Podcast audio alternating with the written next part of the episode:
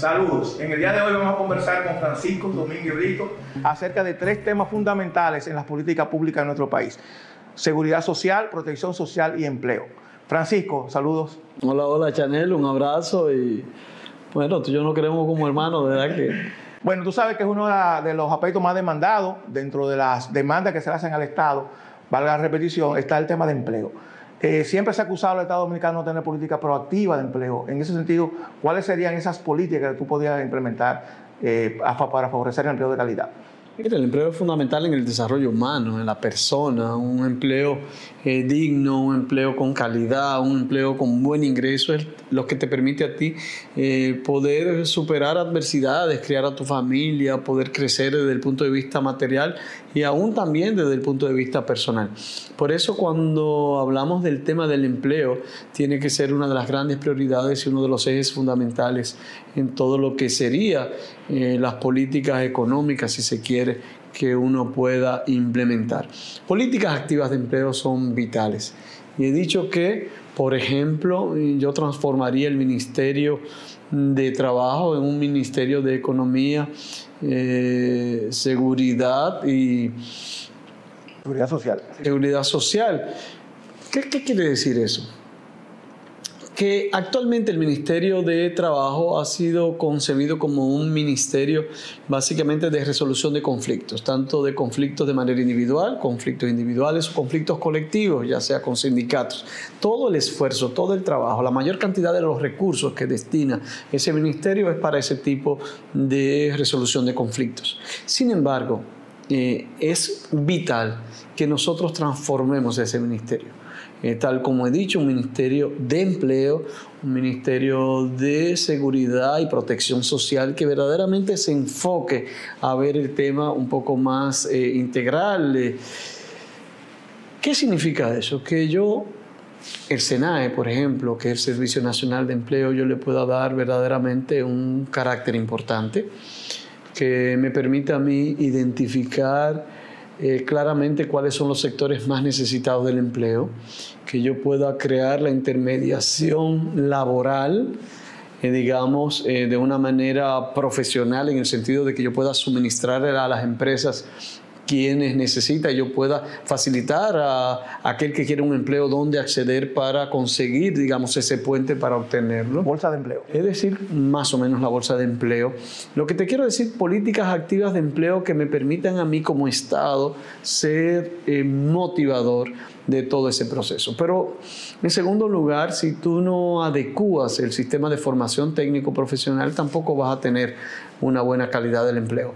Por eso he dicho que pienso duplicar o triplicar el presupuesto del Infotep Quisiera que todo ese presupuesto vaya enfocado en la demanda que tienen las empresas. En consecuencia, tiene que haber un diálogo con las empresas, tiene que haber estudios internacionales que me vayan diciendo a mí qué requiere el mercado y que el Infotep sea una entidad verdaderamente que vaya mucho más allá de... Eh, suministrar servicios o capacitación a las empresas que cotizan.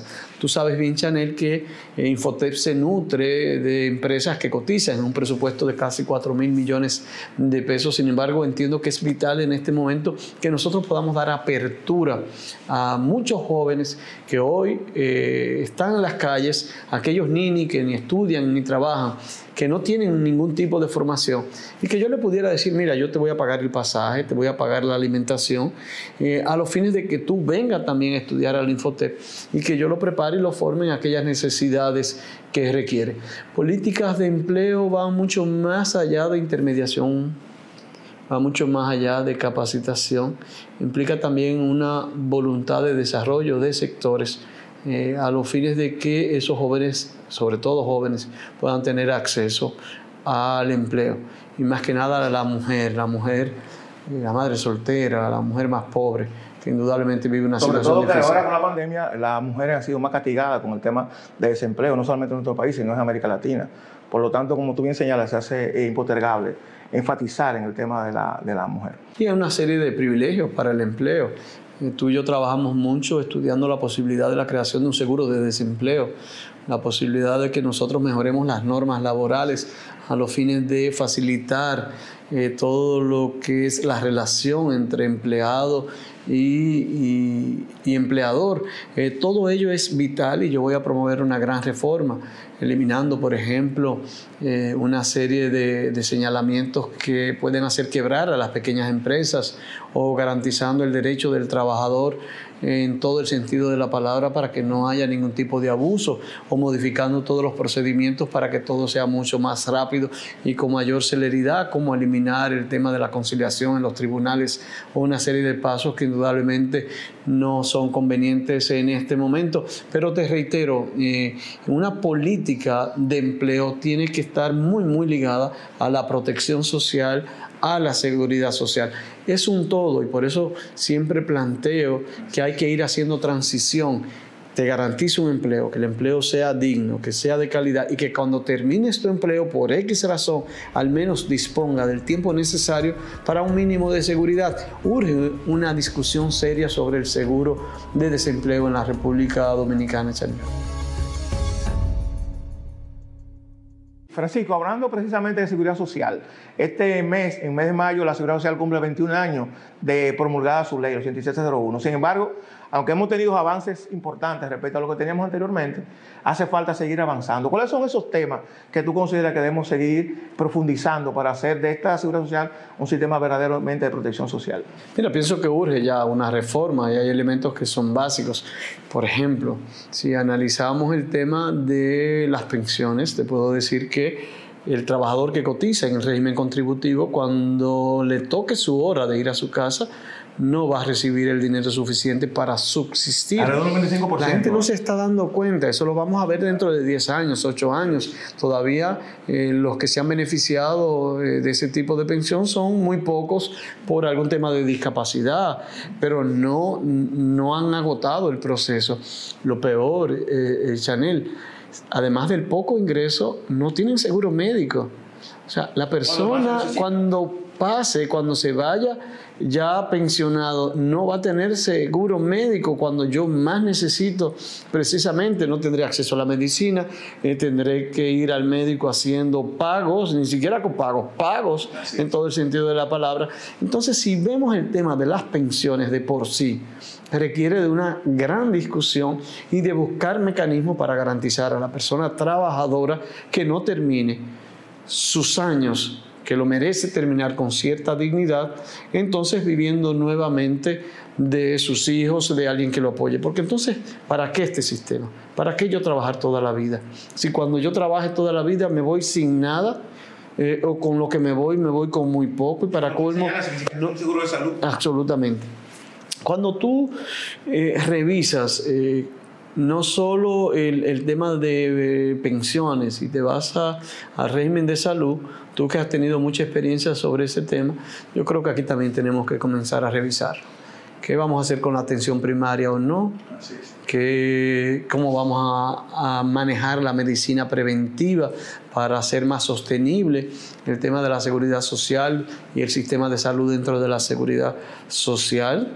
Nosotros tenemos que ver cómo hacemos que las políticas que se van a seguir dentro del régimen de salud tengan mayor agilidad y mayor comprensión de las necesidades que vive cada ciudadano. No es posible que dentro del plan básico de salud, si yo tengo que modificar algo, yo tenga que vivir una odisea y tecnologías nuevas que van llegando, ni siquiera yo puedo tener acceso a ellas porque no puedo pagar, eso no es posible. Eh, la salud tenemos que verla de manera más integral. Eh, cuando digo no solo con atención primaria, eh, sino la medicina familiar de salud, que de una manera u otra está concatenada y se relaciona. Cómo lograr que el mismo régimen de salud que tenemos pueda abarcar la posibilidad de que un médico familiar visite mi casa y me dé seguimiento, que si a mí se me sube la presión, yo pueda tener un médico que constantemente me la revise, que me que me pelee si yo no me tomo mi pastilla del colesterol que me provoque que yo haga ejercicio, la diabetes, que es un tema es muy grave. Aquí básicamente las causas de muerte están muy ligadas a la diabetes y a la hipertensión. Son los dos elementos básicos que nosotros estamos viviendo. Entonces, ¿cómo el régimen de la seguridad social en materia de salud comienza a ver las cosas, no solamente con que yo tengo un carnet y voy a una clínica privada, eh, tengo que verlo ya como un régimen integral de las personas. Y si voy a la prestación de servicio, ahí eh, eh, tenemos grandes retos. Los retos con las clínicas privadas y los retos con la red pública de servicios que también nosotros tenemos. ¿Cómo insertar la red pública al servicio de salud que se ofrece dentro del régimen de la seguridad social. Ha sido un reto, ha sido un desafío, se ha logrado en parte, pero todavía estamos en pañales. Y, yo pienso que ese es un tema también muy, muy importante. Hay otro tema que hay que abordar, que es el tema de las medicinas. Cómo que representa más del 60% del gasto en salud, de los bolsillos. ¿Cómo yo establecer una política en ese sentido? Eh, no solo con las farmacias del pueblo, sino también con la promoción de que la industria farmacéutica de aquí pueda generar productos eh, de buena calidad y a buenos precios de que yo pueda eh, promover que la ciudadanía pueda tener acceso a esos medicamentos a, un precio accesible o al menos gratuito dentro del régimen de la seguridad social. Así es que pensiones, que es uno de los ejes básicos, y salud dentro de la seguridad social, que es el otro eje, hay que trabajarlo. Eh, tú que has participado en muchas discusiones, el tema del veto, yo creo que ya llegamos a una madurez de que solo el Estado pueda tener capacidad de veto. El tema de la composición del Consejo eh, de Seguridad Social, yo creo que tiene que revisarse. La composición no, no necesariamente representa, digamos, los intereses de la sociedad. Y entonces eso también tenemos que discutirlo. Eh, es vital una reforma eh, al régimen de seguridad social. hablado, Francisco, en, rápidamente dos, tres aspectos fundamentales en la seguridad social: salud, pensiones y la gobernabilidad. Y tú dijiste un aspecto importantísimo. A veces tú tienes el carnet, pero el carnet no te cubre lo que tú necesitas. Entonces, habría que acercar más la seguridad social eh, eh, tener la tenencia de un carnet a lo que es un sistema de protección social. frecuentemente uno lee en las redes sociales personas que a pesar de estar asegurados, no obstante ser asegurados, tienen, eh, están buscando dinero porque no le cubre, eh, ese, ese carne no le cubre lo que necesita en ese momento. Por lo tanto, tu planteamiento de que la cobertura sea mucho mayor es fundamental. y entonces ponemos una serie de coberturas que estadísticamente nadie usa. También. Y entonces, eh, cobertura que la, estadísticamente la gente usa, entonces esa no está contemplada. O con tecnologías nuevas que están atrasadas, que ya nadie lo hace porque ni los equipos sirven, y todavía está contemplado. el sistema merece, ¿por qué? Porque he dicho mucho, cualquier proyecto presidencial, en el caso nuestro, eh, la calidad de vida de la gente, cambiar la vida de la gente es vital. Y sin un régimen de empleo claro, de promoción del empleo, sin una visión de concatenar el empleo con la seguridad social y la protección social, probablemente no vamos a garantizar a la familia dominicana, a nuestros jóvenes, a nuestros adultos, verdaderamente un sistema que puedan tener un desarrollo pleno. Sí, Francisco, ahí está finalmente el tema de la protección social. Nosotros, el Estado Dominicano, ha desarrollado en los últimos años programas de protección social eh, que, que, todos conocemos, llama Programa Solidaridad, quizá el más famoso, ¿Cómo vincular esos programas de protección social con la seguridad social? Francisco, eh, finalmente, otro tema fundamental dentro de la política pública tiene que, es lo que tiene que ver con la protección social. El Estado Dominicano en los últimos años ha desarrollado diferentes programas, quizás el más importante ha sido Solidaridad, programa Solidaridad, que tiene que ver con ese, con ese tema de protección social. ¿Cómo vinculamos seguridad social, empleo y protección social? es uno tiene que ir de la mano del otro. Y yo quiero como introducción decirte lo siguiente. Una sociedad no puede descansar en el manejo de los ingresos de sus integrantes solamente en función del mérito. ¿Qué quiero yo decir con esto? Eh, no es solamente el que logró ser médico y tener buenos ingresos, el que logró sobresalir porque fue un buen comerciante, un buen empresario. En toda sociedad hay gente más débil, hay gente que ha tenido menos oportunidad, hay pobreza, hay exclusión y, un Estado tiene que trabajar con ellos. He dicho siempre que pretendo gobernar como gobernaría una madre. Una madre que tiene cinco hijos y ve que hay tres que le está yendo bien en la escuela, que comen bien, que van bien. No deja de amarlo, pero se concentra en los otros dos que tal vez no comen bien, que están poco atentos a lo que tienen que hacer y entonces le pone un poco de atención por encima de los demás Así tiene que ser en el Estado. No es que yo descuidaría a esos que tienen el mérito, pero hay mucha gente, mucha gente que por muchísimas razones, por X razones, no han podido desarrollarse, no han podido sobreponerse a las adversidades.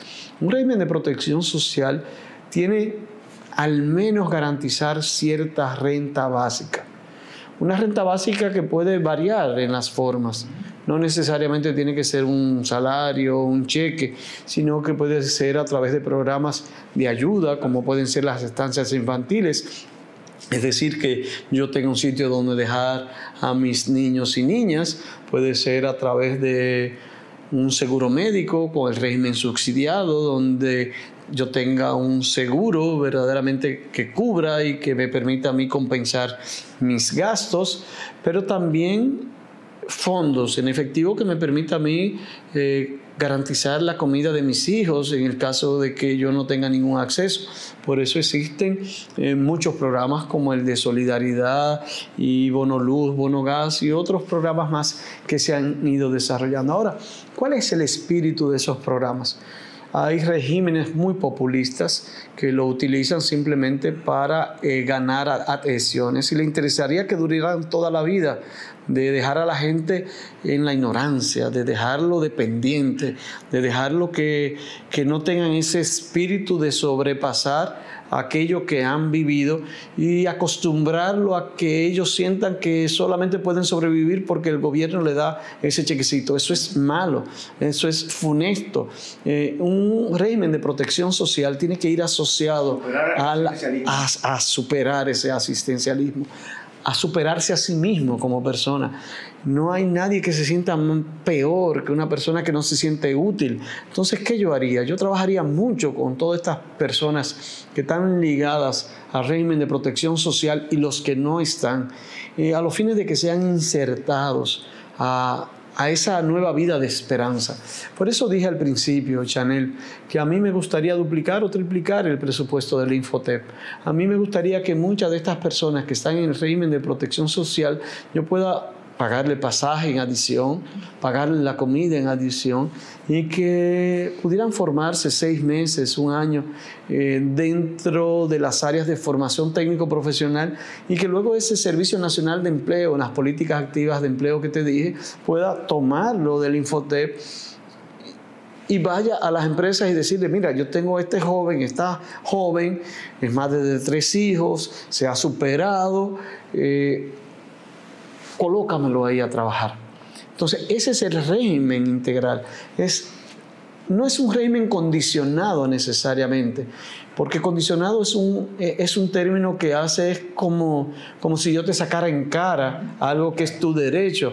Lo que yo te estoy diciendo es un régimen de estímulo, de que yo te diga, tú puedes salir. Eso es importante, Francisco, porque a veces eh, tenemos nombres que estigmatizan. Por ejemplo, supérate tú le estás diciendo al demás, supérate, ¿qué, es lo que ha pasado que tú no te has superado? y no y olvida esa, eso que tú mencionabas anteriormente. Y, no debe ser así, ¿eh? debe haber estímulo, tú puedes, vamos a lograrlo, ven conmigo, eh, te vas a sentir mejor, tus hijos van a vivir mejor. Y, y con todo ello, un régimen de protección social pudiera avanzar más. Eh, te reitero, la pobreza extrema no debe permitirse no nos luce en un país como el nuestro. Crece como crece. Y habría que garantizar siempre una renta básica. No puede haber un niño pasando hambre, puede haber un niño que muera eh, por desnutrición. No podemos ver un niño de 0 a 5 años que por desnutrición su vida en el futuro se le destruya. Es decir, si yo no me alimento bien en mis primeros 0 o 5 años, ni que me ofrezcan Harvard o la mejor universidad del mundo, lo lograré. Eh, la protección social implica la sobrevivencia de una nación y de las generaciones que vienen. Eh, la protección social es mucho más, es garantizar eh, que como ser humano yo sea respetado. Eh, bueno, al inicio de este programa nosotros eh, dijimos que íbamos a hablar de este tema, salud, seguridad social, que incluye salud, pensiones obviamente, empleo y protección social. Yo creo que finalmente hemos resumido todo eso hablando de esperanza, porque lo que tú has dicho en este programa, creo que hay una palabra que resume es esperanza, pero una esperanza racional, donde cosas que podemos lograr, que esta sociedad necesita y que podemos lograr. Así que muchísimas gracias, Francisco. Un abrazo. Igual.